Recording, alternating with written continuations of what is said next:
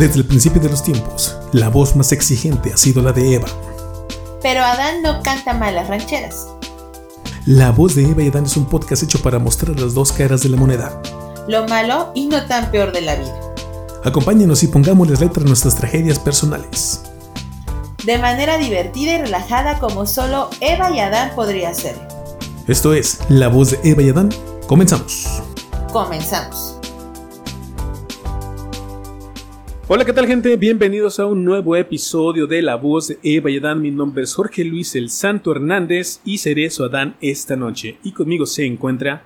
Hola amigos, es un gusto saludarles. Mi nombre es Alex Lovegood Rodríguez y esta noche seré su Eva. ¿Cómo estás, George? Yo muy bien, Alex, muy contento de estar aquí contigo en esta La Voz de Eva y Adán, una producción más de Millennials trabajando. Disculpen, lo tuve que decir porque luego se me olvida decirlo y se supone que es la marca de, del podcast. Pero muy bien, muy contento de estar aquí contigo para tratar este nuevo tema eh, que es muy polémico actualmente, que tiene que ver con mucho de la música que escuchamos, con mucho de la persona que somos, de la personal que, personalidad que traemos y bueno, de hecho de, tiene que ver con mucho del comportamiento también que del reflejo de la sociedad misma. Porque la temática y el tema del día de hoy es la música que escuchamos y ¿eres lo que escuchas? ¿Cómo ves Alex el tema del día de hoy? Me parece muy interesante, George, porque como tú lo dices, creo que eh, la música que se escucha, a final de cuentas, es el reflejo de una sociedad. Entonces, creo que sí también a nivel subconsciente, eh, la música te influye mucho en ciertos rasgos de tu personalidad. Ajá. Entonces, pues vamos a ver. Vamos a ver qué onda, ¿no? Este, para esto, traigo hoy, me di la tarea, bueno, me encontré de pura casualidad eh, a lo largo de la semana con un artículo de una página que se llama Así sucede, que es una emisora de radio de aquí de Celaya, Guanajuato, en donde eh, te van planteando muchas de las cuestiones que vamos a estar tratando en este tema. El artículo se llama de la, de la siguiente manera. Este, la degradación humana está programada en la música. Este es el artículo de Así sucede en Celaya. Em, te lo voy a proceder a leerlo y después vamos a ir eh, platicando de los puntos que se nos hagan interesantes. ¿Ok? Muy bien. Da tristeza ver cómo la música se ha transformado desde principios de los años 2000 únicamente con fines comerciales y de manipulación de las masas, donde no solo los ritmos han cambiado, sino también las letras e historias que se cuentan en las canciones. Si tienes el mínimo conocimiento sobre storytelling y cómo funciona nuestro cerebro, Debes saber el gran poder que hay al contar historias para conectar con él. Programar tu mente a través de la repetición de palabras o frases. Aunado a la sincronización cerebral por arrastre que se crea a través del beat o del ritmo y la emoción que involucran en las canciones. Todo esto influye en tu mente y en tu comportamiento. El que diga lo contrario simplemente no sabe cómo funciona nuestro cerebro en conjunto con los estímulos auditivos y la repetición de palabras o frases que actúan como un sutra o como un audio hipnótico de sugestión que va directo al subconsciente y ahí permanece por décadas. La música que escuchas habla mucho de tu personalidad, de tu educación, de tu círculo e incluso de tu familia.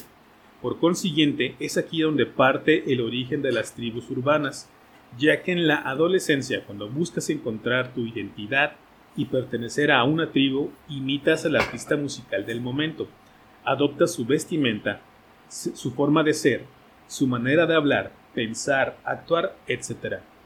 Creando así una personalidad falsa, un alter ego, pero que simplemente te conecta con cierta tribu y te hace sentir que por fin perteneces a algo.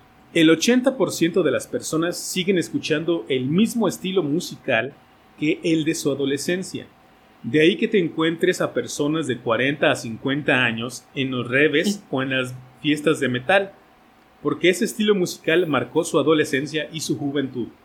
Los hizo parte de esa ideología y movimiento. Ahora te das cuenta de cómo están programando, las cómo están programando a las nuevas generaciones. A los varones les venden el arquetipo de un drogadicto, narcodelincuente y pandillero que solo se dedica a hablar de drogas, armas, promiscuidad, etc. Y a las señoritas les venden la aspiración de ser una prostituta digital o que solamente sirve para fornicar. ¿De verdad eso quieres para tus hijos, primos, sobrinos, nietos y amigos? Recuerda que las tendencias se originan en los movimientos musicales y con los artistas que se venden como símbolos para esa generación. Este sería el artículo de la página de Así sucede aquí en, Facebook y este, este, esta emisora de radio de Celaya. ¿Cómo ves, Alex? ¿Qué te llamó la atención? ¿Cómo ves esto? Sí considero que eh, la música es una forma o es un medio por el cual tú vas como planteando terreno en cómo te quieres desenvolver o en el grupo social al cual quieres pertenecer. Y es cierto, o sea, por lo regular es en la adolescencia donde empiezas como que a buscar ese género musical con el que te identifique, que te permita como que entrar en un círculo social. Ajá. O sea, lo vemos, por ejemplo, ahorita está muy de moda en Facebook eh, y en TikTok estos videos de, de los emos de ahora, ¿no? Y a final de cuentas son gente de nuestra edad que en su adolescencia escuchó música que se consideraba de este movimiento emo, que era más bien como una cuestión de punk, pop rock o rock alternativo. Este y que ahora lo siguen escuchando, ¿no? Y a final de cuentas fue un, una, por así decirlo, una camada de, de bandas, de cantantes y demás que marcó a toda una generación y que bien lo dice el artículo, o sea, es música que a la fecha esa misma generación sigue escuchando. O sea, puede a lo mejor ampliar un poquito más su biblioteca musical, pero de cajón están esas canciones. Es que, ¿sabes qué? Siento que se refería a esto de la comercialización y manipulación a una cuestión más de merchandising, de, de vender mercancía y demás. Y que a través de la música fuera que se vendiera cierta mercancía. Vuelvo a retomar porque a final de cuentas era de lo que yo escuchaba. Este, todas estas banditas que justamente surgieron a partir de los 2000 que tenían justamente como una estética o un look muy específico. ¿Y que hicieron las marcas? O sea, empezaron a, a meter ese tipo de, de, prendas, de vestir, de maquillajes, bla, bla, bla, bla, bla, en sus, en sus stocks para poder vender más. Ah, Igual, o sea, la música se empezó a hacer una cuestión más comercial y era, la industria fue de, fabricamos una banda nueva cada mes. O sea, por eso ah, había 20 bandas que casi todas sonaban similares y casi todas tenían la misma estética. Eh, yo hablando, por ejemplo, de, de, estas bandas de rock alternativo, que eran pantalones entubados, tenis por lo regular Converse o Vans, eh, playeras negras, playeras de cuadros, tachas y ¿cómo se llama? Este, estoperoles y bla bla bla. Entonces, si te fijas, en esa época proliferaron esas bandas. ¿Y cuál era el ideal eh, eh, de muchos? Vestirse como ellos. Entonces, yo siento más bien que a eso se refiere a la cuestión de manipulación. O sea, la industria dejó de ver eh, el producir música para llenar el oído y demás y lo empezó a ver realmente como un negocio del cual podían sacar muchísimo dinero produciendo bandas en masa o artistas en masa que a final de cuentas era lo mismo nada más reproducido n cantidad de veces Ah, bueno, sí, en esa cuestión de la mercantilización, Ajá. sí tiene mucho que ver. Eh, sin embargo, siento que, por ejemplo, The Beatles, si hablamos de The Beatles, también en su momento fueron una banda que fue inclusive hasta revolucionaria, dicen, dicen las, los conocedores de esta, de esta banda, pero también tenían una, tenían una cuestión de imagen que se vendía con, con esa imagen de vamos a ser rebeldes, vamos a ser este, eh, transgresores y también influían en la, en la sociedad. A lo mejor sí, como dices tú, no tan, no tan abiertamente eh, mercantil, pero pues igual vendieron discos y no vendieron tres discos, vendieron millones de discos. Eh, vendieron, hicieron, creo que hicieron, bueno, si mal no recuerdo, hicieron comerciales, ¿no? Creo que sí. tuvieron comerciales, tuvieron, bueno, cada, venta de discos que hacían de discos, ediciones especiales, de discos de éxitos, de discos de ta, pues todo eso también es una, una serie de, de cuestiones mercantilistas que, que, están dentro de la industria musical y de hecho, o sea, a pesar de que la música fuera buena y, ten, y tuviera todo toda la calidad musical del mundo, pues no dejaba de, ser este un negocio, a fin de cuentas. Ahora, a lo mejor de The Beatles no salieron tantas bandas parecidas a ellos, o no sé tú Tú que conoces un poquito más de, de eso del rock, porque yo sí no, no, no lento tanto. Pero tú cómo ves, ¿habían bandas No, o similares? Mm, es que los virus fueron imitados jamás este, igualados, pero Ajá, sí, sí.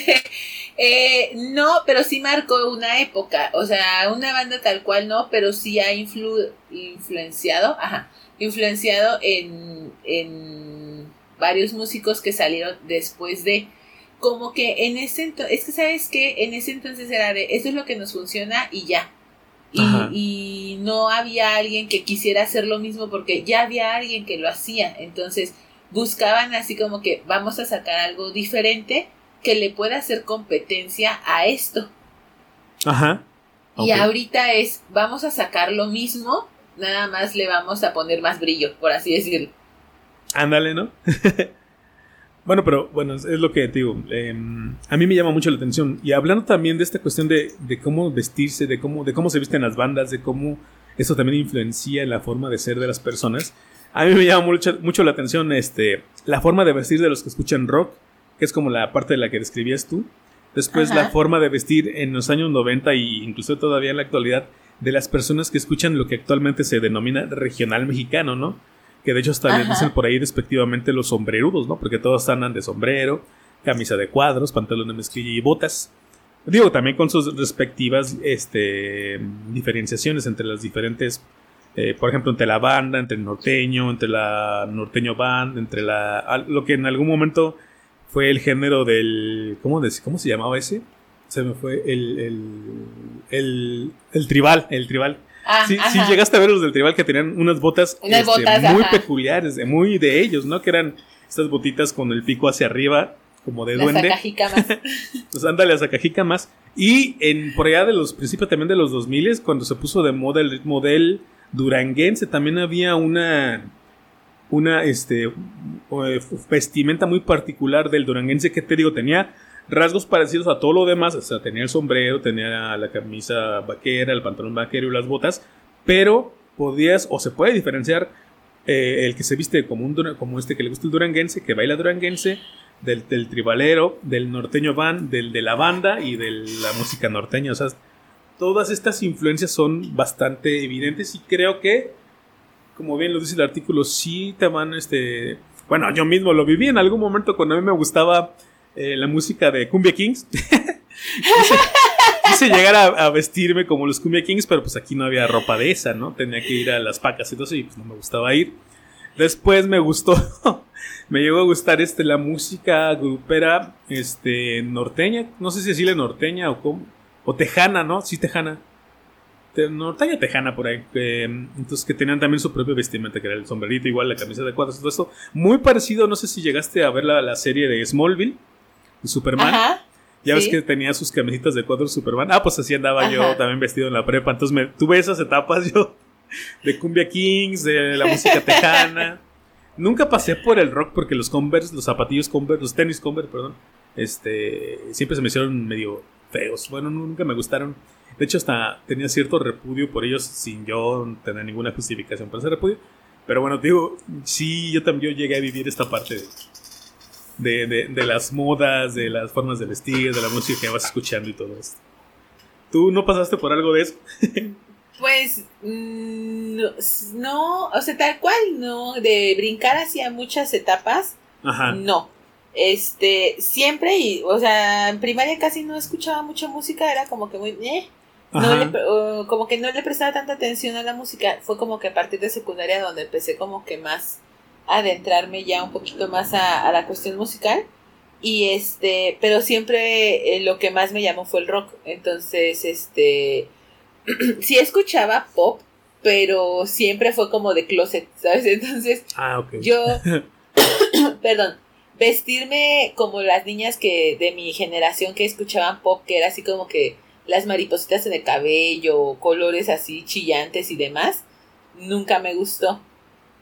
Sí las escuchaba, pero nunca me gustó, porque yo siempre fui más de escuchar este rock. Entonces, empecé con cuestiones, por ejemplo, por cuestiones de mi papá, los Beatles, Queen, los así, cosas por el estilo.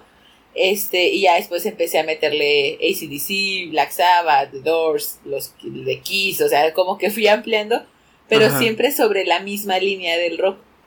Entonces, hubo una, una época nada más, este, por ahí que me empezó a gustar mucho eh, el rap. Ajá. Este, pero rap en cuestión, eh, hablando, por ejemplo, Tupac, Eminem, eh, o sea, sí, no, no, no, no le entraba tanto a la cuestión este del rap en español. Ajá. Y, pero te digo, siempre fue como que esa línea igual eh, me vestía así, ¿no? O sea, si llegué a traer cabello de colores y vestido y vestir de negro. Bueno, hasta, hasta la fecha sigo vistiendo de negro. Ya no como antes. ya se evolucionó el estilo, pero... ¿Cuándo fue cuando fue tu época de, ¿cómo dijiste? ¿De escatera? ¿Sí se dice? ¿De patineta? Ajá, sí, ajá. En la secundaria, principios de la prepa. Ajá, pero no fue cuando, sí fue cuando escuchaste rap, ¿no? Ajá. Eso me suena más como el Igual, escuchaba, escuchaba rap y escuchaba rock. El rock nunca lo dejé de escuchar. Ajá. O sea, combinaba ahí esas dos. Pero yo era súper, súper turbo fan de Eminem. Entonces, este. sí era muy dada a traer los audífonos con música de Eminem y sudadera toda guanga. O sea, andaba en patineta. Sí, no, no. pero porque también buscaba pertenecer, ¿sabes? O sea, tenía como un grupito, porque yo no encajaba, por así decirlo, con el gusto de las niñas de, de mi salón, precisamente porque era así como de, ay, es que esa música me da hueva. Ajá. Entonces era una forma también de pertenecer, porque, bueno, que a mí me gusta esto y aquí pertenezco. Por eso te digo, o sea, sí te ayuda la música a lo mejor a ir marcando o, o trazando terreno en, en tu círculo social porque te vas juntando con gente que escucha lo mismo que tú. Ah, no, fíjate que ahí sí, ahí sí no, bueno, yo no coincido, yo, yo escuchaba lo que a mí me gustaba y muchas veces no tenía mucho que ver con lo que escuchaban mis compañeros. Por ejemplo, en el tiempo que, que, pues, que estaba, no estaba obsesionado, pero tenía, me gustaba mucho la música grupera, me encontré con amigos en la, en la preparatoria, que ellos eran de rock acá fuerte, de, no me acuerdo los grupos que escuchaban, pero eran así, rock, no sé si decirle rock pesado o rock este. No, ni siquiera rock, yo creo ya era, ya era metal. Heavy metal, ajá. Heavy metal, ajá. Entonces no tenía nada que ver con. Entonces yo, pero aún así, pues yo me juntaba con ellos. Hasta eso no eran personas que, que discriminaban por ese sentido, ¿no? Pero luego hablaban de música o canciones y yo decía, eh, pues sí, no las conozco. Pero pues yo traigo esto, ¿no? y les decía que traía. Entonces, este, ahí, fíjate, ahí fue raro porque al momento yo de adentrarme en mi música yo lo veía como mi música y no como, como decir voy a escuchar esto porque pues esta gente con la que me, con la que me junto este, escucha esto, ¿no? O sí, como buscar ese circulito social, por así decirlo. Que no está mal, no estoy diciendo que esté mal, pero no, yo no lo hacía así. Ahora, esto que me daba ciertos beneficios, porque yo tenía mi música, pero al mismo tiempo me iba como que adentrando en la música de los demás y de repente me encontraba una que otra joyita que me gustaba y decía, ah, mira, pues yo me puedo quedar con esto esta canción me gustó, este género tiene esta rola que dije, ah, y así me iba, digamos, enriqueciendo en ese sentido, y yo, así me tocó hacerle. ¿Cómo ves, Alex? Sí, o sea, te digo, e, es, eso, o sea, vas, vas como buscando, vas tanteando y te vas, como tú dices, o sea, vas nutriéndote de, de lo de que escuchan los demás. Por ejemplo, yo no escuchaba y yo estaba muy reacia a escuchar rock en español o rap en español. Entonces, cuando empiezo a conocer más gente, pues empiezo a conocer eh, más tipos de, pues no tipos de música porque era el mismo género, pero eh, más variedad. Y empiezo a escuchar un poco más de rock en español y empecé a conocer más bandillas eh, de rock alternativo mexicanas que aquí en México proliferaron mucho, sobre todo en la cuestión, en, en el norte del país. O sea, Monterrey es la gran meca de las banditas de rock. Ajá. Este, porque muchas son regias. Entonces, este, los empecé a escuchar más, hay unas que me, me, gustaron y que seguí escuchando por mucho tiempo. Este, igual también la música de, de rap en español o hip hop, sobre todo en, español, empecé a escuchar más, no me enorgullece, ¿no? pero escuchabas, por ejemplo, Control Machete. Sí, o sea, son los que más ubico de rap y todo eso. Ajá, sí escuché Contra el Machete, sí llegué a escuchar y me sé varias canciones de Cartel de Santa, entonces, que era así como de, ay, o sea, Ajá, sí. ¿sabes? Que ante los ojos, por ejemplo, de mis compañeritas del salón, era así como de, ay, ¿cómo escuchas eso? Sí me explicó, porque ya se escuchaban RBD. Ajá, es que imagínate de, de Control Machete, Cártel de Santa y luego RBD. Ajá, o sea, que sí, sí las he escuchado y sí las escuché, pero te digo, yo era, yo fui popera de closet, entonces, porque era así como que no tengo una imagen que cuidar. Ajá. entonces fui popera de closet y sí las escuché, pero la gente no lo sabía. Ok. Pues bueno, con todo lo que acabamos de decir en este momento de comentar y, de contar nuestras propias historias, pues creo que sí podemos decir que la música realmente te influye en tu forma de ser, en tu forma de vestir, inclusive en tu forma de pensar. No es totalmente eh, influyente, digo, a menos que seas una persona que se, que se deja llevar muy fácilmente, pero sí tiene mucho que ver con, con muchas de tus características como persona en ciertas etapas de tu vida, ¿verdad? Digo que eso sí lo podemos concluir al menos en este primer punto. Fíjate que con respecto a eso, encontré, ahorita que está así como que haciendo una pequeña investigación, un, un pequeño artículo que incluso este sí mencionaba que las personas, aquí está, que eh, sí tiene que ver la música con la personalidad, y aquí te lo voy a leer, mira, dice aquí, Dice, diversos estudios dan cuenta que los temas musicales que escuchas tienen influencia en la personalidad y que la música ayuda a las personas a entenderse y encontrar terreno.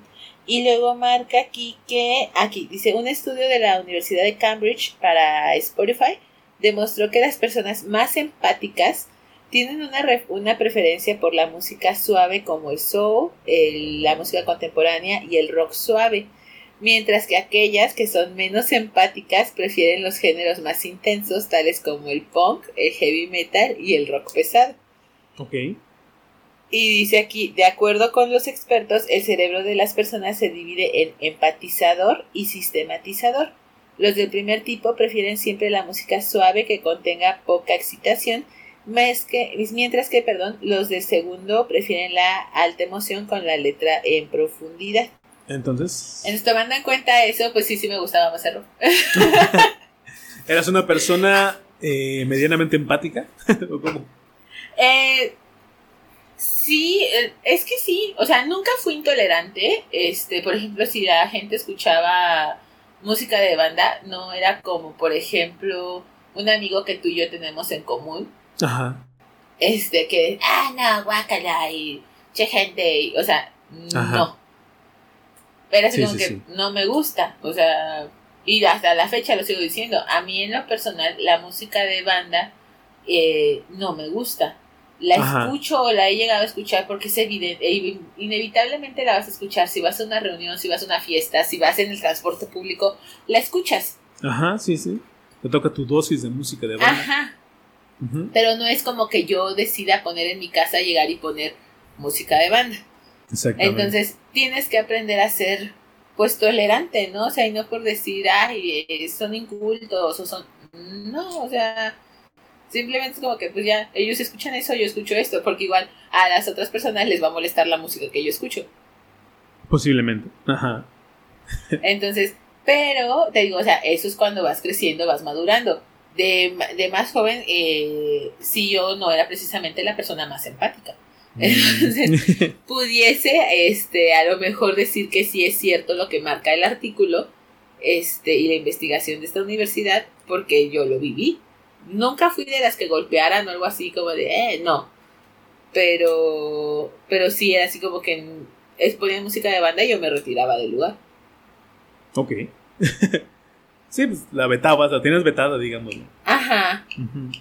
Oye, Alex, pero bueno, pasando al siguiente tema, bueno, está relacionado con esto. Eh, quisiera hablar sobre todo ahorita de algunas canciones que yo encontré que se me hicieron que en su momento fueron bastante inapropiadas o que tenían letras que podrían decirse que eran inapropiadas porque te tocaban temas bastante sensibles o temas que eran un poquito a lo mejor para la época normales y para estas épocas que estamos viviendo pues no eran ya no son ya tan aceptados socialmente o tan bien vistos.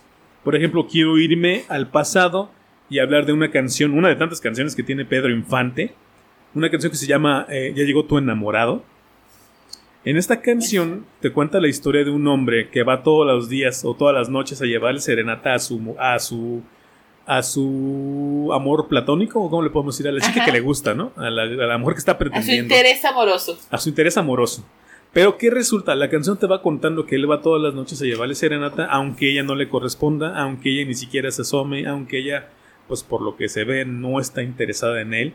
Pero como él es el que está interesado en ella, pues él tiene todo el derecho de estar ahí insistiendo, insistiendo, insistiendo, hasta el día en que ella a lo mejor se, caiga o se arte y diga, ay, ya sabes que sí, ¿no? Ahora, esa canción está melódicamente, musicalmente hablando, se me hace muy bonita, muy linda. Pero sí en la letra de repente ya para estas épocas te deja cierto sabor amargo. Ajá, como, suena acoso. pues sí, ¿qué te puedo decir?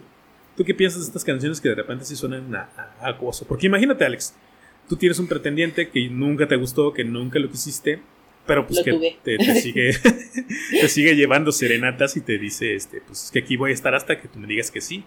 Sí es acoso, ¿no? Sí, es que mira, hubo una vez que eh, voy a, salirme de ahí eh, y es algo que dijeron esta, esta agrupación. No podemos juzgar a la música del pasado con las ideologías del presente. Ajá, sí. Pasó, por ejemplo, cuando se quería o se pretendía cancelar la canción de Puto de Molotov y todo el disco de Y dónde jugarán las niñas. Entonces, eh, no podemos juzgar una canción que eh, salió hace varios años con la ideología del presente porque, porque en ese momento cuando salió la canción había otra ideología, había otras formas de pensar. Entonces es imposible juzgarla. Se me hace como muy absurdo porque a final de cuentas estás de acuerdo que esa canción en ese momento no estaba dirigida a las generaciones de ahora. No, claro que no. Entonces, a lo mejor para las abuelitas era lo máximo que les llegara con esa canción, ¿no? Porque era una forma de, de ligar muy romántica. Ajá. Ajá, sí, de expresar amor, ¿no? Sí, y las abuelitas también se sentían las más deseadas, ¿no? Y se daban a desear. Pero, pero ahí te lo decimos, ¿no? O sea, ahorita a lo mejor se consideraría perdón, acoso, tomando en cuenta como que toda esta cuestión de contexto social y demás, ya lo considerarían acoso. Pero digo, se me hace muy ilógico y se me hace muy tonto de esta, perdón que lo diga así, y ya sé que me van a linchar, este, se me hace muy tonto de las nuevas generaciones que quieran juzgar cosas del pasado con su ideología. Sí, bueno, yo también, no, bueno, no sé si tonto, pero yo diría que son cuestiones ya anacrónicas eh, diría por ahí mi amigo Coco que no le gusta que utilice esa palabra de esta forma, pero son. Cuando hablo de, algo, de que algo es anacrónico, es hablar de algo que se dio en el pasado y que actualmente se sigue dando en el, en el presente, ¿no? Es una cosa del pasado que se sigue dando en el presente. Esta canción la puedes seguir escuchando en el presente, pero obviamente ya te saltan ciertas cosas con, las, con los valores que actualmente se vienen manejando o con las cosas que venimos también descubriendo, ¿no? Entonces se vuelven totalmente anacrónicas estas canciones. En esta canción, por ejemplo, de, digo, ya llegó tu enamorado de Pedro Infante. Pero traigo más canciones, Alex. Em, la otra canción que traigo es la de. Esta no me acuerdo exactamente de qué época es, pero creo que es de principios de los 2000 de Mátalas de Alejandro Fernández. Con una sobredosis de ternura. Con una sobredosis. Es que la de, desde entrada del título está, está fuerte, ¿no? De Mátalas, ¿no? Y, y el corito es Mátalas con una sobredosis de ternura. Y. A ver, ¿qué pasa aquí?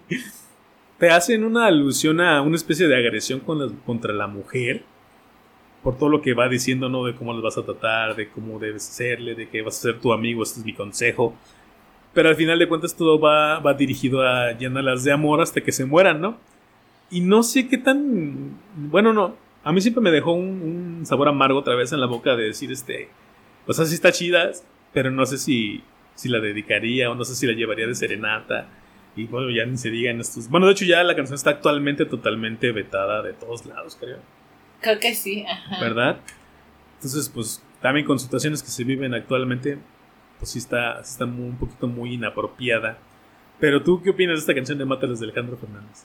No sé, yo sabes que como que siempre la vi como un Mátalas, como cuando esas niñas fresas dicen, ay, es que me mata que me haga esto, ¿sabes? ah, sí, también, sí, sí, sí. Que, que así como de las llenaba profundamente de amor, de felicidad. Yo lo veía así, o sea, como que era... A eso se refería, o a lo mejor así yo lo tomaba, ¿no? Eh, pues yo digo que eso se refiere, ¿no? Porque también como esa gente que dice, ay, muero de amor. también es así como, ok.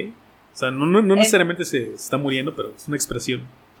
Eh, entonces, este, yo lo veía así. A mí no me gustaba la canción porque no me gusta Alejandro Fernández, no me gusta cómo canta. Este, pero, pero sí, te digo, volvemos a lo mismo. O sea, es una canción que salió a finales de los 2000, a principios más bien de los 2000. Sí, principios de los 2000, Este, entonces, pues todavía no había toda esta cuestión de violencia de género. Bueno, violencia de género siempre ha existido, sin embargo, no se visualizaba tanto o no se le daba tanta. No estaba tan. Eh, ajá, tanto luz, tanto foco. luz exactamente. Entonces, ahorita que esté cancelada me parece muy, muy, muy bien. Este, llegué a escuchar una versión al revés, o sea, eh, con el género cambiado. Ajá. Este, creo que era en esta, en la voz de esta niña de la academia, de esta Nadia. Ah, creo que sí, en algún momento hicieron la, la conversión. Ajá. El crossover y la verdad se escuchaba muy mal. O sea, Ajá. Entonces, pues qué bueno que ya la cancelaron. eh, pues sí, ¿qué te puedo decir? Pues Mira, fíjate que hasta eso yo diría que no es, no es tanto la cuestión de cancelar. Yo tal vez sí diría, sí diría tal vez algo así como vetar, ¿no? Porque, por ejemplo, si a mí la canción no me gusta por las temáticas que maneja todo esto, lo que yo hago es, pues, simplemente no la escucho, no la consumo, no, consumo al artista. O sea, no tengo por qué cancelarla, la puedo dejar ahí, pero pues, si tú no la quieres escuchar, no la escuches. es tan simple como eso, diría yo, ¿no? Pues sí, de hecho, o sea, es que eso sería lo ideal. Sí, en serio, porque cancelar sí ya lleva a cosas que de repente, ah, aquí está pasando algo más de... Lleva un, una conspiración detrás, ahora sí decirlo. Vamos con la siguiente canción, Alex, que sería este una de Café Tacuba, la típica de Ingrata. Sí. Esta canción que también se le critica que en algún momento en su coro eh, pues habla de un feminicidio. Este, no sé si te sabes tú la letra, ahorita yo no la. Se me olvidó por completo y la estaba pensando. Sí. No, pero en el pues, corito, donde dice que le vas a recibir dos balazos o algo así. Este. Por eso ahora tendré que darte un par de balazos para que te mueras. Así dice la canción. Sí, sí, sí. Entonces imagínate. Y si aunque voy a estar muy triste, haré que, no sé qué, en mi funeral o en tu funeral. Déjame, te la busco, espera. Ajá. Bueno, pero la cosa es que esta canción pues también actualmente ya se encuentra vetada inclusive por el grupo. Y ellos mismos hablan de que en su momento cuando la escribieron pues era un homenaje a la música regional mexicana, que de hecho es un es un este es una polka, el ritmo tiene el ritmo de polka. Este que tiene que ver con el con el norteño. Y la letra pues no sé qué tan apegada a la música norteña esté. Pero pues me parece que también mucho de la música regional mexicana pues tiende a tener algunas letras así, ¿no? De dolor, de venganza, de coraje y todo eso. A ver, ¿tiene la letra ya para escucharla? Sí, dice, por eso ahora tendré que obsequiarte un par de balazos para que te duela, y aunque esté hoy triste por ya no tenerte, voy a estar contigo en tu funeral. Ingrata, sí, sí, sí. A ver, ¿tú qué opinas de esta canción? A mí, sinceramente, nunca me gustó y ni siquiera sabía de qué trataba, pero Café Tacuba. Bueno, no Café Tacuba, sino el video y la canción como tal nunca me llamaron la atención. Grabado en las torres de satélite, está en satélite. en la Ciudad de México. Este, es que a mí sí me gusta la canción. Ah, ok. y, y, y si me ponen la canción, o sea, sí la puedo seguir la letra completamente sin leerla porque sí me la sé y sí la escucho bastante. Pero nunca te dejó un así sabor rarito en la boca, o bueno, sí, un sabor raro en la boca de decir, oye, está, esto está inapropiado, o simplemente no, le pones atención. No, es que, es que vuelvo a lo mismo, o sea, a mí me llamaba mucho la, la, la atención la música. O sea, esta fusión como entre, sí, la cuestión del rock en español de los años 90 con esta cuestión como de ese trasfondo de, de música popular mexicana. Ajá. Este, me parece, me parecía muy buena, entonces realmente la letra yo la pasé como a segundo plano. Que sí, si ya la analizo desde otra perspectiva y ahorita en esta época sí digo, ay, pues o estás hablando de, mm. de que le vas a, a, a matar, a asesinar a una persona porque no te quiso. Ajá. Porque es eso, o sea, le dijo sí, luego siempre no. Sí, sí, y sí. entonces me voy a vengar de ti de esta manera. Prácticamente, o sea, si no estás conmigo, no vas a estar con nadie. Sí, Sin efectivamente. embargo, sin embargo, o sea, es que te digo, esta canción la sacaron y la juzgaron y siento yo que la juzgada o la linchada fue por parte de estas nuevas generaciones que escucharon una canción y no escucharon todo lo demás. Ah, ok. Café Tacuba tiene canciones incluso aún más fuertes que no fueron canceladas Ajá. o que no fueron linchadas como fue esta, ¿no? Hay una canción de Café Tacuba que se llama Raratonga Ajá. y, y o sea, también habla de... mm, mm, ¿Cómo decirlo? La canción dice Raratonga se murió, yo la vi morir, hace poco yo la vi, hazme tuya cada martes. O sea, eh, tiene... Tiene canciones más fuertes. Ok. Ahí sí no, no lo conozco, desconozco un poco de Sí. Café Tacuba. O, tiene, o sea, por ejemplo, tiene otra canción de... mm, se llama Alarma la de tos. Ajá. Y habla prácticamente de una muchacha a la que abusaron sexualmente. No ellos como banda. Están contando una historia. Ok. Y el video también está fuerte. O sea, porque incluso quien, quien abusa de ellos me parece que es una policía, es un policía. Entonces, te digo, esta canción fue así como que, ah, escuché esta canción. Es que eso es lo que me molesta, ¿sabes? O sea, escucharon una canción, una nada más, y Ajá. hicieron un escándalo de eso, cuando en realidad hay un montón de canciones que hablan incluso de cosas un poco más fuertes. Fíjate, Ah. fíjate que ahorita me estaba acordando, no es de Café Tacuba, pero también fue muy famosa en su tiempo y creo que no ha sido cancelada. Esta de La maldita vecindad, la de "Ma, todo el ambiente huele a mar, mucho Kumbala, calor". Kumbala, que es una canción que a lo mejor no tiene violencia, hasta, bueno, hasta donde yo recuerdo, pero sí te habla, sí puede ser una letra inapropiada, este, para niños sobre todo, ¿no? Porque te está describiendo eh, un lugar non santo, dirían por ahí. Ajá. Entonces, este. Es que la cosa es ahí también, este. Que a veces yo siento que mucha gente no le pone atención a, la- a las letras, a pesar de que se sabe la letra, a pesar de que hasta las cantan y todo esto. Entonces, no sé. No sé, te digo. A veces, ¿qué, qué onda con, la, con las letras? No sé si tal vez también es ser demasiado puritano, ¿no? Decir, "Ah, es que no tiene que hablar de esto porque está mal. Una vez, a una chica que conocía, que conozco todavía, me dijo, Jorge, dedícame una canción. Y le puse la de Fue en un cabaret donde te encontré. Vaya. Y es que a mí me gustaba la letra, de, bueno, no la letra, no, la, la música de la canción. La letra, pues sí, a lo mejor está media rara, ¿no? Pero, pero eso se la dediqué y se enojó y ya no me habló. Entonces dije, bueno, ya no, ya no vuelvo a dedicar esta canción que a mí me gusta. Pero bueno, esas son, son canciones que digo, no sé. no Es sé que-.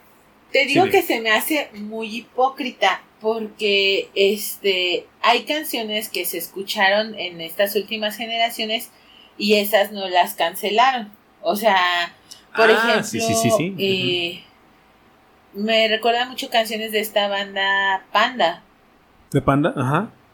Ajá, hay una canción, no recuerdo el nombre ahorita exactamente, pero hay una canción que dice, eh, quiero que te quede claro que si no es conmigo, con nadie vas a estar.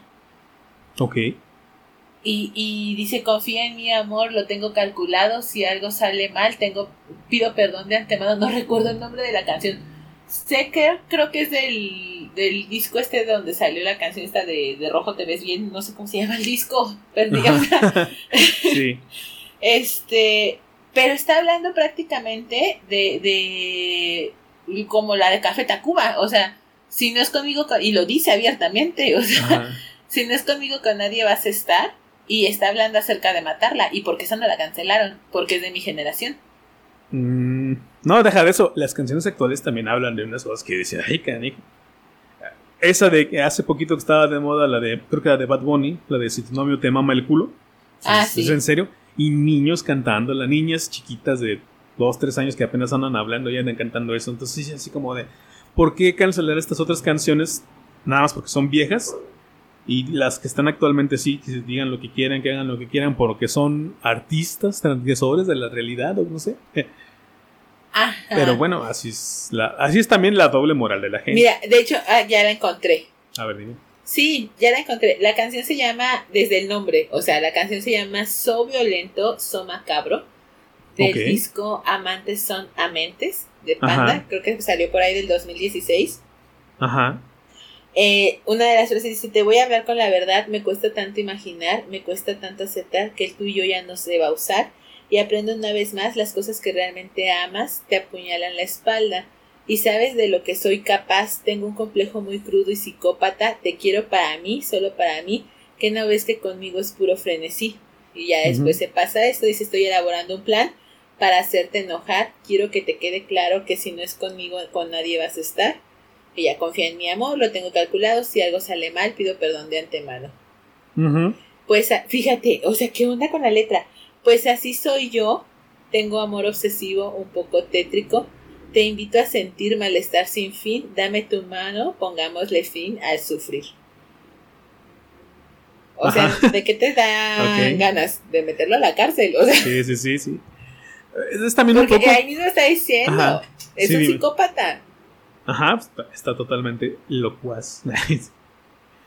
este, hasta me, recordó un poco también a la cuestión de, a la situación de la canción de, de Police de Every Day You Break, You Break, Every Break You Take.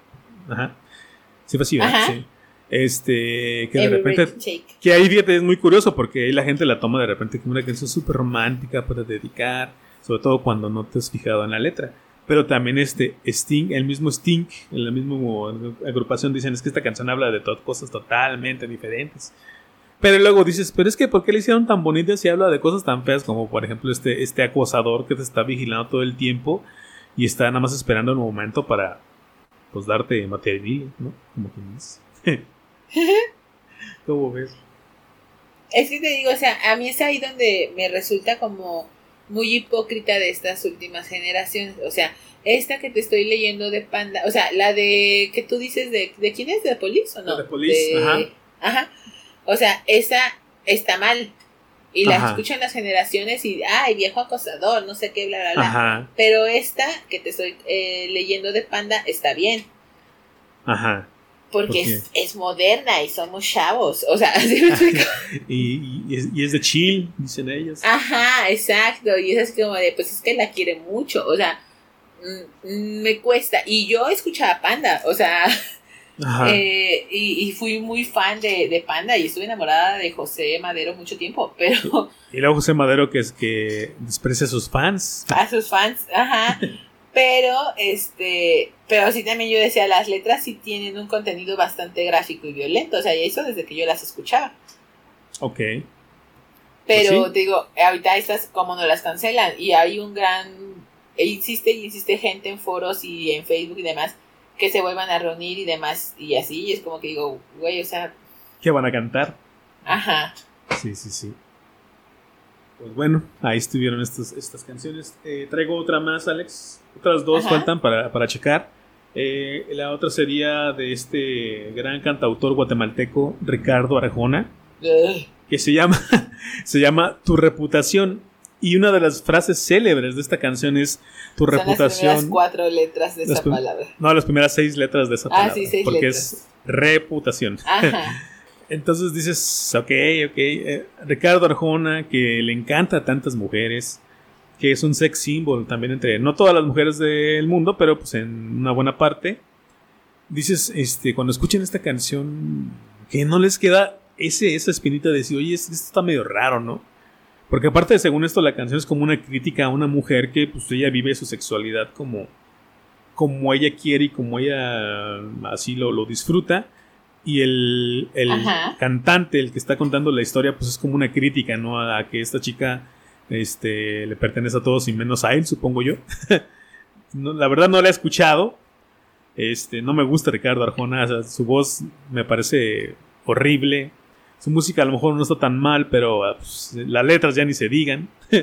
pero bueno, yo no lo simplemente no lo escucho, no lo consumo. Pero en mi investigación pues saltó esta canción. ¿Cómo ves esta canción de Tu reputación? Yo detesto, perdón, fans de Ricardo Arjona, yo detesto toda la música de Ricardo Arjona. Se me hace un compositor sobrevalorado. Ajá. Este, nunca me ha gustado, o sea, me hacen letras muy tontas. Este, y esta canción en particular, o sea, vuelvo a lo mismo, o sea, es que si nos ponemos a juzgarla, o sea, ahorita yo estoy siendo muy millennial, ¿no? Entonces, es así como de, ok, ¿por qué la estás juzgando? Porque como tú lo dijiste, es una mujer que vive su sexualidad plenamente y es feliz con ello, pero si fuera un hombre, no está mal. Ajá. O sea, esta canción se me hace sumamente machista. Porque es así, o sea, el hombre sí puede acostarse con cuantas pueda y no es, no, no está mal. Antes campeón, ¿no? O sea, y, y, una mujer es, es una, y perdón por la expresión, ¿no? O sea, es una puta porque disfruta de su sexualidad. Ajá. Bueno, de hecho, yo, he escuchado hasta mujeres que se, que se llegaron a, a denominar a sí mismas putas porque disfrutaban de su sexualidad con su, con su marido. O sea, imagínate ni siquiera con, con 20 o 30 personas más. Y siempre se me ha hecho tan triste que una mujer se diga, es que hay, bueno, de hecho había un dicho que escuchaba mucho de algunos compañeros de la universidad, que decía que hay que ser una puta en la cama, una dama en no sé dónde y una perra en la no quién sabe dónde. Y, yo decía, ¿es en serio que es esta forma de pensar? O sea, por una puta en la cama porque vas a tú a disfrutar de tu sexualidad con tu marido. O sea, pero bueno, pues que si eso piensa ellas, imagínate que no pensarán eso. O sea, te digo, o sea, y a mí en este caso, o sea, se me hace muy, muy estúpido porque les canta a las mujeres y, ay, sí, señora de las cuatro décadas y no sé qué. Y, de repente, ah, o sea, sí, ámate, pero si disfrutas, es puta. O si, sea, te dejas, amar por otras personas que no sea yo, ajá, Ajá, entonces como que digo, o sea, ¿qué pedo? Sí, efectivamente. Pues bueno, ahí está esa canción de este, este Mequetrefe, de Ricardo Arjona. Digo, ustedes sabrán si lo siguen escuchando. pues están en su derecho, si les gusta, escúchenlo. A nosotros no nos interesa. Pero bueno, vamos con la siguiente canción, Alex, porque faltan, eh, quedan, me quedan dos, perdón, eh, te dije que eran dos, pero no, me quedan dos. Este, y no sé cuáles cuáles sean más fuertes. ¿Por dónde quieres empezar? ¿Por Gloria Trevi o Grupo Marrano? Ah. Ah. Ay, no, no, no, no, ni me toques ese son. la que quieras, la que quieras. A, ver, vamos por Grupo Marrano. Ajá. Porque Gloria está más fuerte. A ver, Grupo Marrano es, una, es un grupo regiomontano que hacen música conocida como porno corridos. O sea, imagínate ya hablar de porno corridos. En sus letras evidentemente hablan de sexo eh, de una manera vulgar, de lo más... Muy explícita. Muy explícita, de lo más, este, inclusive podría decir yo de mal gusto, o diría yo de mal gusto, pero que pues por, esa fue su fórmula que los ha llevado inclusive al éxito actualmente. O sea, mucha gente, hace pocos meses inclusive había TikToks, había shorts de YouTube, había videos en los cuales mucha gente estuvo reaccionando, estuvo escuchando, estuvo cantando, estuvo este, inclusive hasta haciendo animaciones de una de sus canciones más famosas que sería El Ansioso. El ausente. Ah, el, ansioso. de Estoy ansioso de veras, ¿no? Eh, a ver, es que una vez más la letra pues obviamente habla de sexo explícito y también habla, si la gente lo pone un poquito de atención a lo que está cantando, habla de cómo este personaje llega a su casa, tiene ganas de tener sexo con la mujer con la que está, que no se sabe si es su novia, si es su esposa, si es quien sea y él va a llegar y va a hacer lo que él quiera porque pues como él tiene ganas, la otra se tiene que aguantar. Y de hecho en algún momento dado en la canción él, dice que a él le gusta hostigarla, que a él le gusta hasta cierto punto humillarla, ¿no? Porque él sabe que eso también a ella le gusta, o bueno, eso él cree, ¿no? Entonces si dices, ay canijo, o sea, ¿qué, ¿qué, están escuchando? Y luego ves videos de niños de 5 años, de niñas de 5 años cantando esa canción, ves videos de adolescentes que dicen voy a poner esta canción para ver cómo reacciona mi abuela, la ponen a todo volumen para ver qué pasa con la abuelita. Y dices, ¿es en serio? O sea, ¿qué? O sea, es donde yo digo, de veras, ¿qué están haciendo? ¿Qué está pasando con esta sociedad? O sea, ¿cómo va a crecer un niño que escucha estas cosas, que se toma a juego todo lo que se dice, cuando estás hablando de unas situaciones bastante... Es que deja tú el sexo, sino esta cuestión de hostigamiento, esta cuestión inclusive hasta de una violación, que no sé si se puede decir esto en internet, pero espero que no nos, no nos censuren, Este, pero de eso habla también estas canciones. ¿Has escuchado estas canciones del grupo Marrano? Sí, no, no es precisamente un grupo que haya escuchado así porque ya te quiero escuchar, ¿no? La única canción que conozco de ellos es justamente esa de el ¿cómo se llama? El, el, ansioso. El ansioso.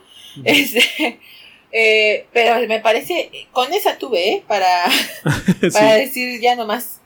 O sea, me parece una letra muy fuerte, una letra muy denigrante. Denigrante, ajá. Este, porque al final de cuentas es, le, yo voy y voy a satisfacer mis necesidades como macho. Este, y lo que sienta ella no me interesa porque pues nada más es un bulto de carne eh, que va a servir justamente para eso, ¿no? Para yo poder llegar a, a satisfacer mis necesidades. Entonces, se me hacen letras, o al menos esa que yo escuché, muy fuertes, que mucha gente las ha tomado como con humor, como con el de, ay, pues es la guasa del mexicano y, y es que así somos, ¿no? Pero volvemos a lo mismo que dijimos en un principio, ¿no? O sea, si lo contextualizamos a la actualidad y no nada a la actualidad, o sea, eh, es una letra que esta sí podría ser atemporal y en cualquiera de, de los escenarios eh, de espacio y tiempo está mal. Ajá, sí. Sí, es que mira, yo, a mí nunca me ha gustado ser así de, no, es que esto es muy machista, ah, no, es que esto es de... Pero hay veces que sí dices que las, de repente las canciones o las mismas acciones de la gente, si dices, oye, también tú piensa en lo que estás haciendo, piensa en lo que estás escuchando, piensa en lo que estás cantando, ¿no? Y lo preocupante, perdón que te interrumpa, es lo que tú dijiste, o sea, que hay pequeños que la están escuchando. Hay niños que la están escuchando. Ajá, o sea, que, que, ok, tú como adulto la escuchas, ok, sí escúchala y ponte audífonos o escúchala cuando no estén niños presentes, pero la pones en una plataforma que es utilizada en su gran mayoría por niños y adolescentes, este, y, y la escuchas y, y los niños la escuchan y a lo mejor ni siquiera entienden bien qué es lo que están diciendo o incluso ya les estás así como metiendo ideas de que, por ejemplo, ahorita eh, me metí a buscar la letra, ¿no? Este. Y dice una de, sus frases: Le tomaré por sorpresa y no, no, no diré los demás. Le arrancaré con los dientes, la voltearé con gran fuerza. O sea, les estás mandando el mensaje de que eso está bien. Y que dentro de la sexualidad está bien que vivas eso. Y es normal y es placentero humillar a una persona de esa manera. Ajá. No, fíjate, por ahí, eh, también en la misma letra, si te vas, le vas checando por ahí, dice algo de, me gusta hostigarla, ¿no? Eh, fíjate que creo que le quita, dice que le va a quitar la ropa interior y se la va a poner en la ah, cabeza o algo así. Creo que sigue por ahí después de lo que estabas leyendo ahorita. Ah, Entonces. Le ha, pasado alguna vez que hasta la ha hecho llorar, es lo que fíjate, dice. Fíjate, ajá. Eh, a ver,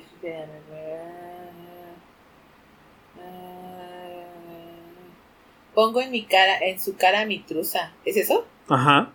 Y eso nomás para hostigarla, porque sé que no le gusta. O sea, una vez más digo, fíjate todo el contexto que te da la canción, o sea, ¿cómo se puede tomar ese juego? O sea, está... Pues no. O sea, es, creo yo es inaceptable. Yo no la cancelaría una vez más, pero simplemente es algo que yo no consumiría. Y desafortunadamente, como lo que estabas planteando ahorita, deja tú que la canción esté en plataformas, tanto en YouTube como en plataformas de música, de streaming, este, de música on demand, dicen por ahí. Este, he visto videos de gente que la pone en fiestas, o sea, en fiestas o infantiles o fiestas de la familia. O sea, dices, ¿es en serio que pones eso? O sea, ¿qué tan Aquí sí, perdón, pero qué tan retrasado debes de ser para decir, ay, voy a poner esta canción porque es súper chistosa. ¿No? O sea, de veras que sí es así como de... No sí, es, muy estúpido. O sea, es muy estúpido.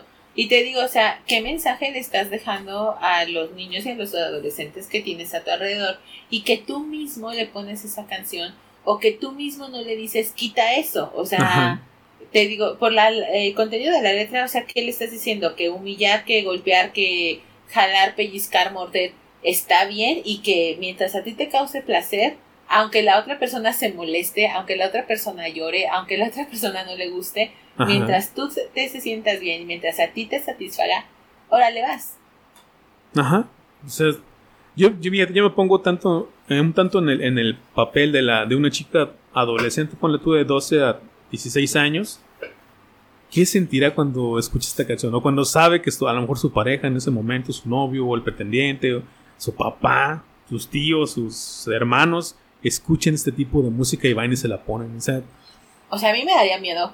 Ah, pues mínimo, ¿no? O sea, dices, no. Sí, o sea, de no me quedo sola en un cuarto con este güey. Ajá. Exactamente. Porque no sé qué me puede hacer. Ajá. Y ponle tú que sea que esa forma de pensar sea un poquito prejuiciosa, porque pues, realmente a lo mejor no conoce a la persona, digo, a menos que sea un familiar tuyo muy cercano.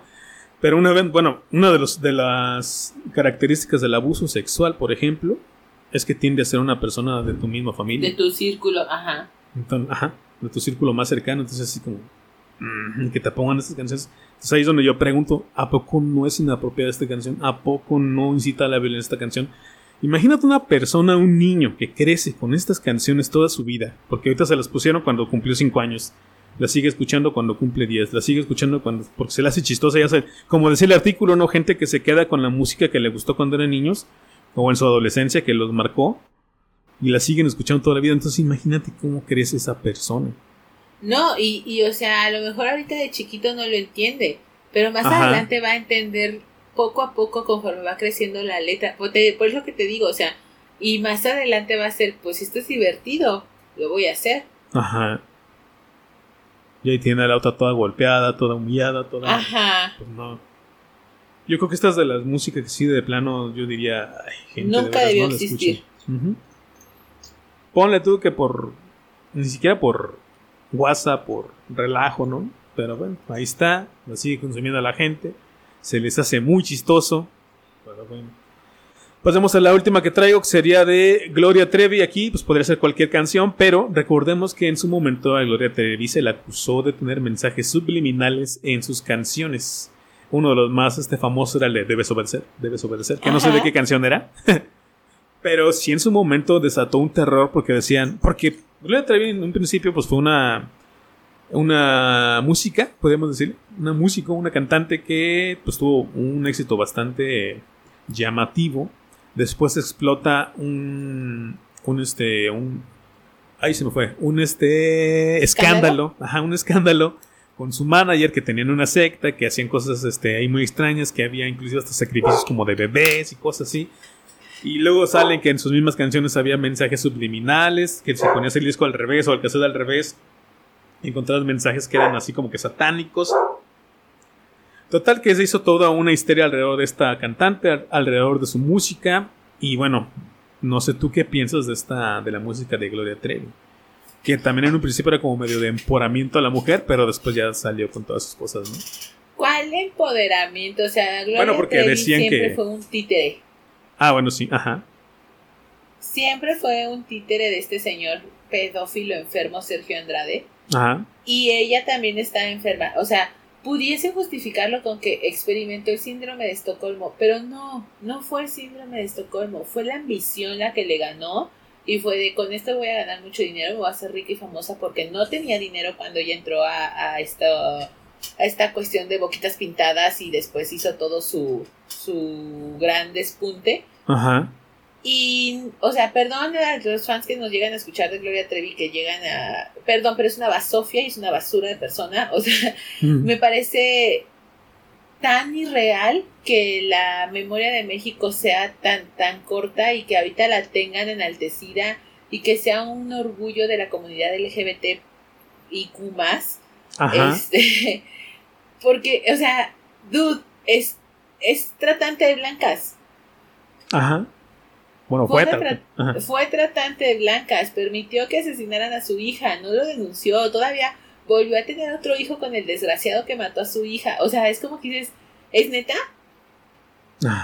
Y ahora se atreve a ponerse una playera morada y decir que es feminista y decir que sí ella eh, super feminista y que sí girl power y claro que no, o sea, eres el escalón más bajo en cuestión de, de, de feminismo, eres, eh, no enorgulleces ni enalteces al género. No. Pues efectivamente, ¿qué te puedo decir? Eh, su música nunca me ha gustado. Siempre se me ha hecho muy rara. Sobre todo la que yo conocí, que era la de, sus, la de principios de su carrera. Actualmente no sé qué música más que. Bueno, qué música tenga más que esa de me corté el cabello y me vestí de reina y todo eso, ¿no? Que es de donde se agarran para decir que es un símbolo del empoderamiento femenino y todo esto. Pero evidentemente la historia que viene detrás de ella es bastante oscura. Mm, no sé hasta dónde tenga ella la responsabilidad en cuanto a lo, lo de tratantes de blancas. Pero sí entiendo que estuvo en una relación con este Sergio Andrade este, en la cual pues ella eh, era, era manipulada, sí, pero también estaba consciente de todo lo que hacía. O sea, no me vas a decir. Sí, y claro que ella, perdón, tuvo que ver en, esta cuestión de tratante de blancas porque ella las convencía. Ajá. Sí, sí, sí. O sea, si bien pudiera haber estado manipulada y todo esto, pues ella también era puso de su parte para llevarse a las chicas, para.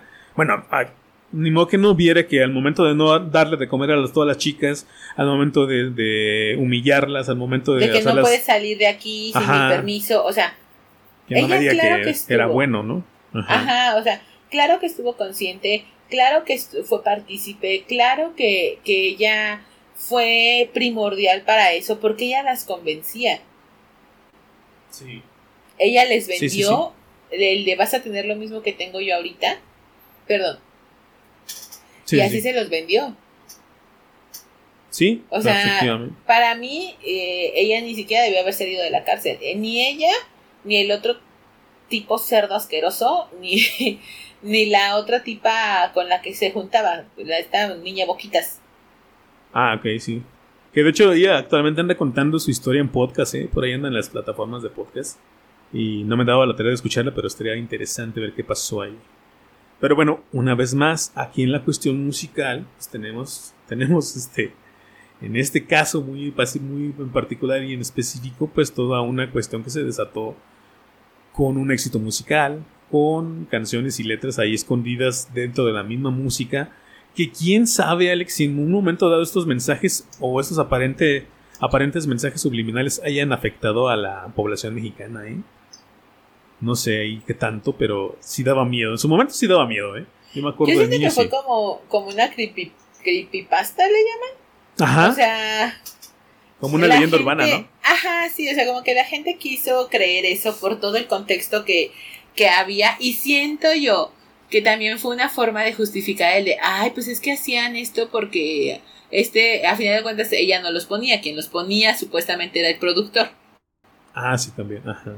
Entonces era así como de, ay, es para justificar el que ellas hicieron lo que hicieron, porque pues como era la canción, inconscientemente se estaban a ellas ahí como que autoinoptizando.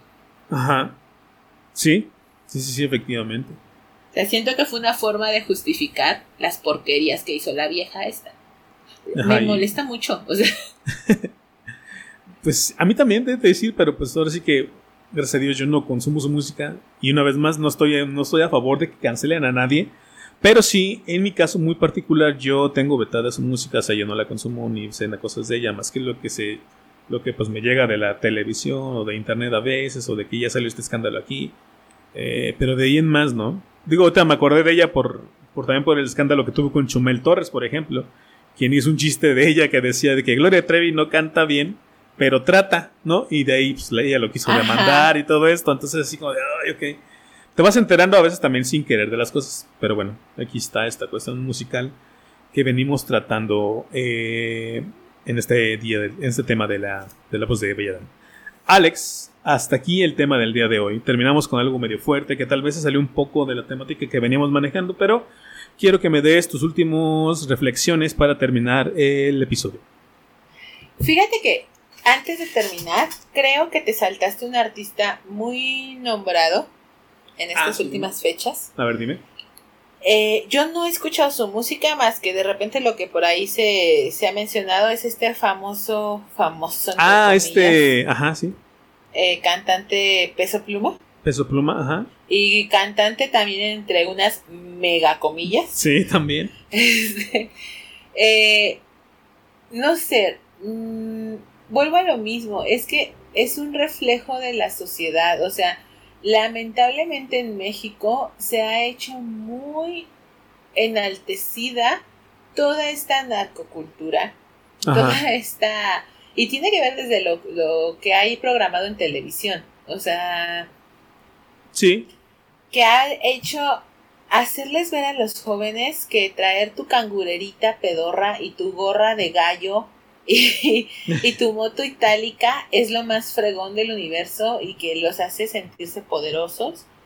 Este, y a las chavitas el salir con un tipo con estas características las hace superiores a todas las demás, aunque no tengan el más mínimo futuro.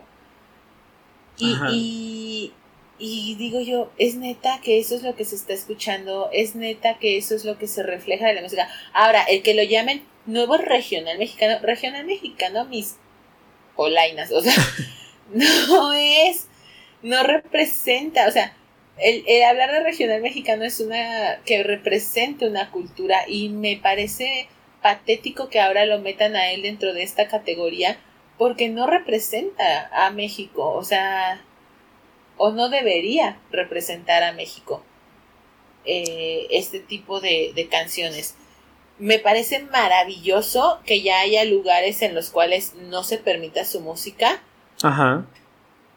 Eh, que por ejemplo la Secretaría de Educación también diga no se puede escuchar, no, eso me parece maravilloso. Por ahí leí una imagen en donde él decía justamente que pues su música no era música para niños y ahí también es como que tú como papá y como adulto consciente, también haz tu chamba. Sí, también, sí, sí, sí.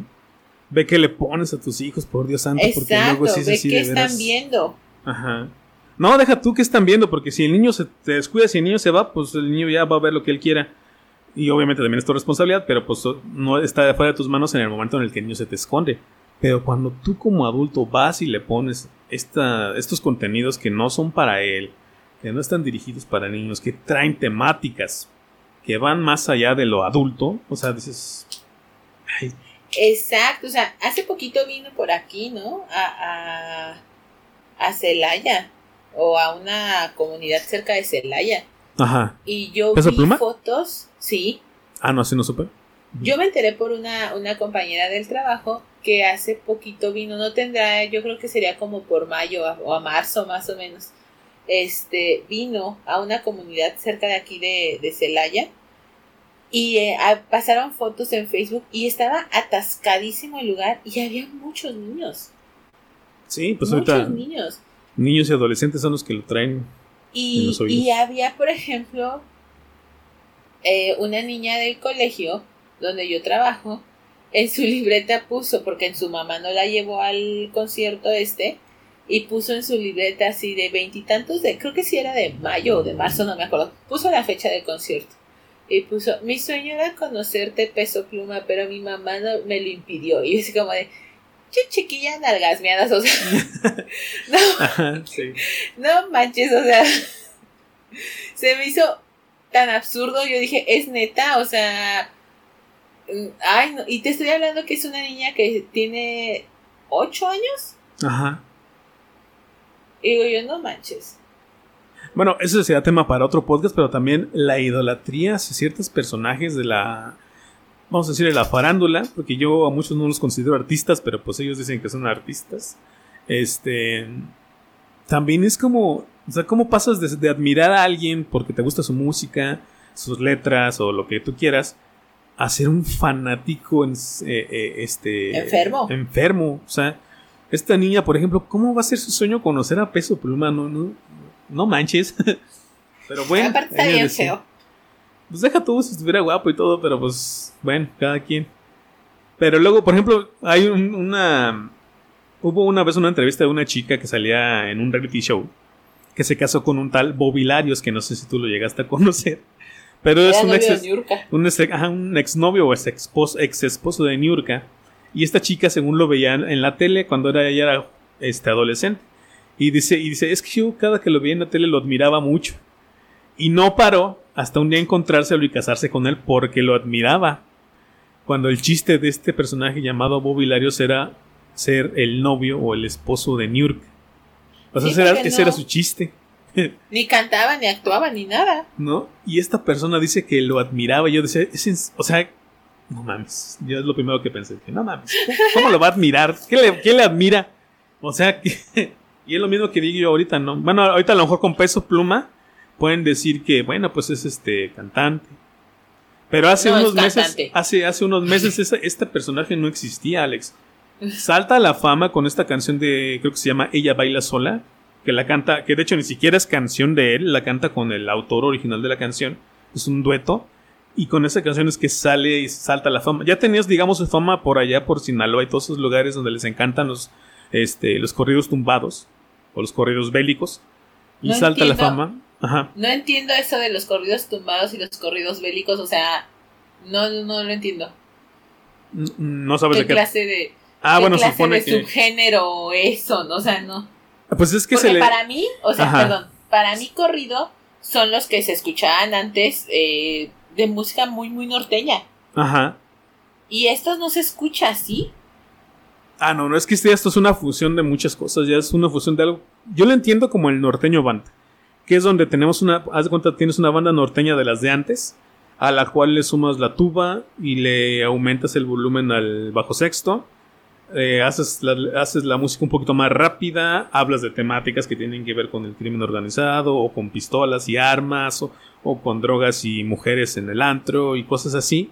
O son diferentes temáticas que se van sumando y todo eso hace lo que actualmente se podría decir es el es el, los corridos tumbados aunque también viene de una de, un, otro subgénero, digamos, que era la música alterada, que esta sí hablaba principalmente, eran corridos principalmente dirigidos a los a la delincuencia organizada, al narcotráfico, narcocorridos como quien dice. Este, y de ahí se fueron desprendiendo diferentes este, formas de hacer esta música, subgéneros de esta música, hasta donde llegamos ahorita con los corridos tumbados o los corridos bélicos, que son los que hace este, este peso pluma.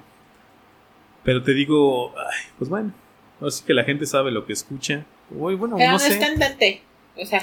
No bueno, no, canta. No, canta. es cantante de título, pero no canta.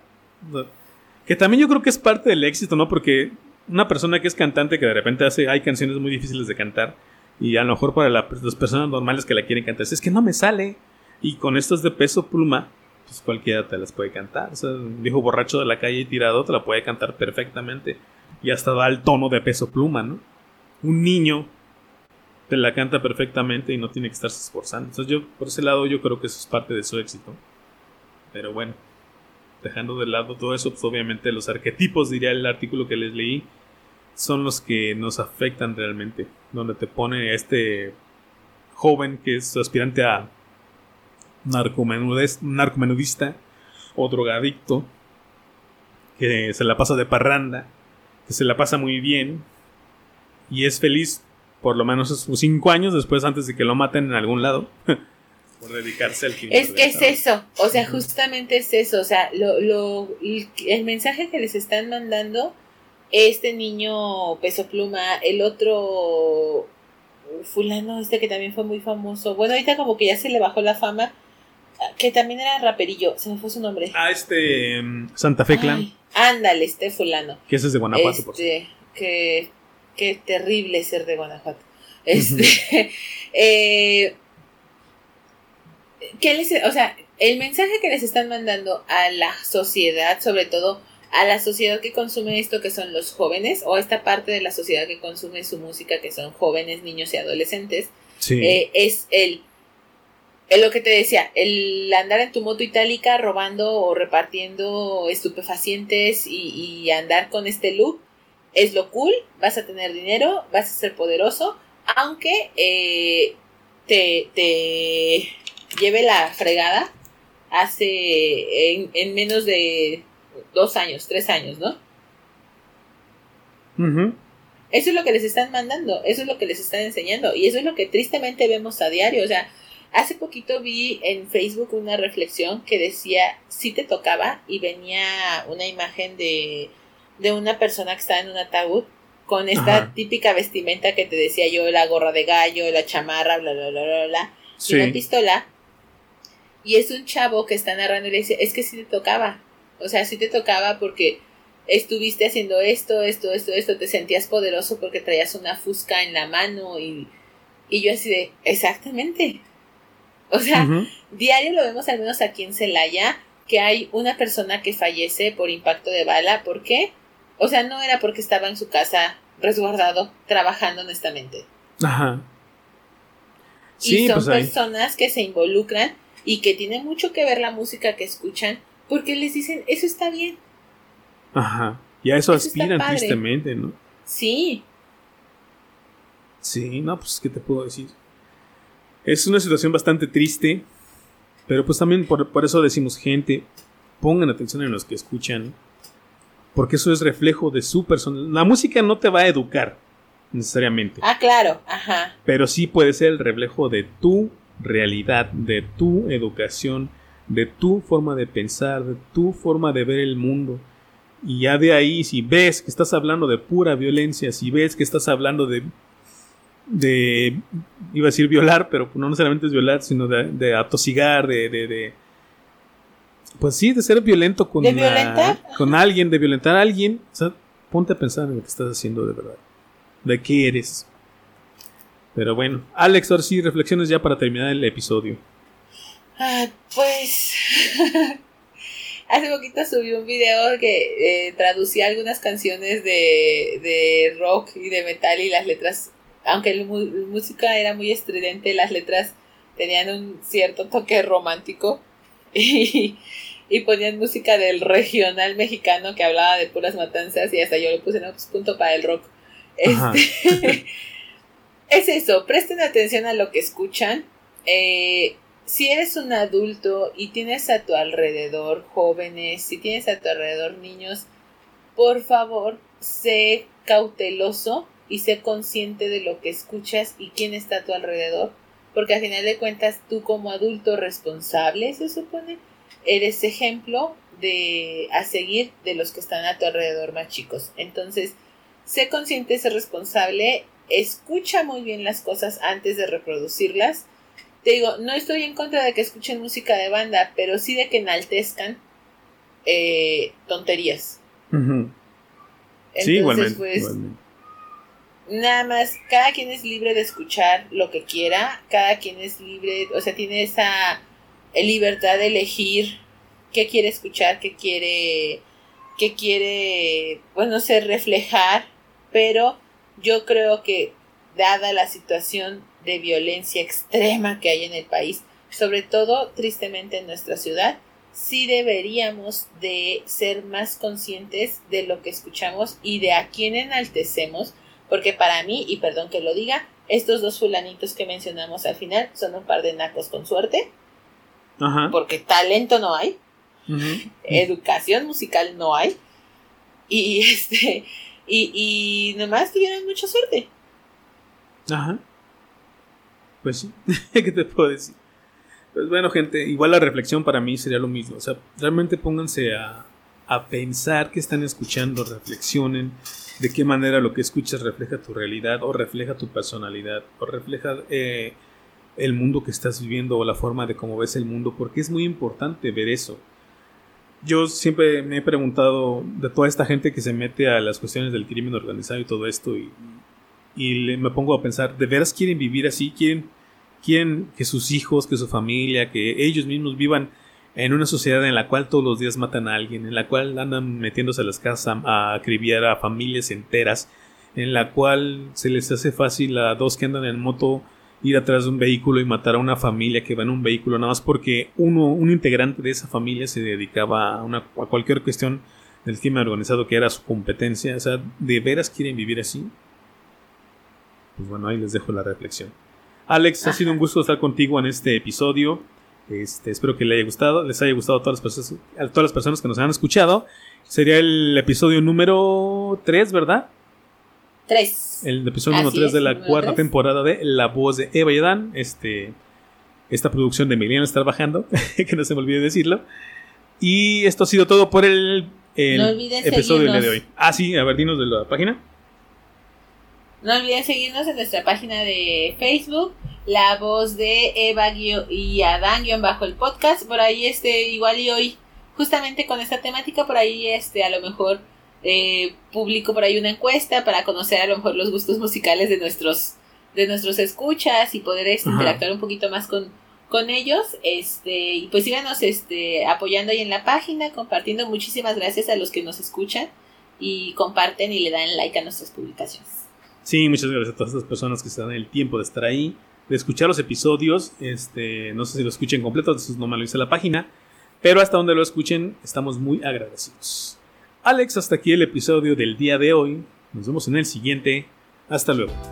La manzana ha sido mordida y es tiempo de salir del paraíso antes de que una vez más nos lleve el diablo.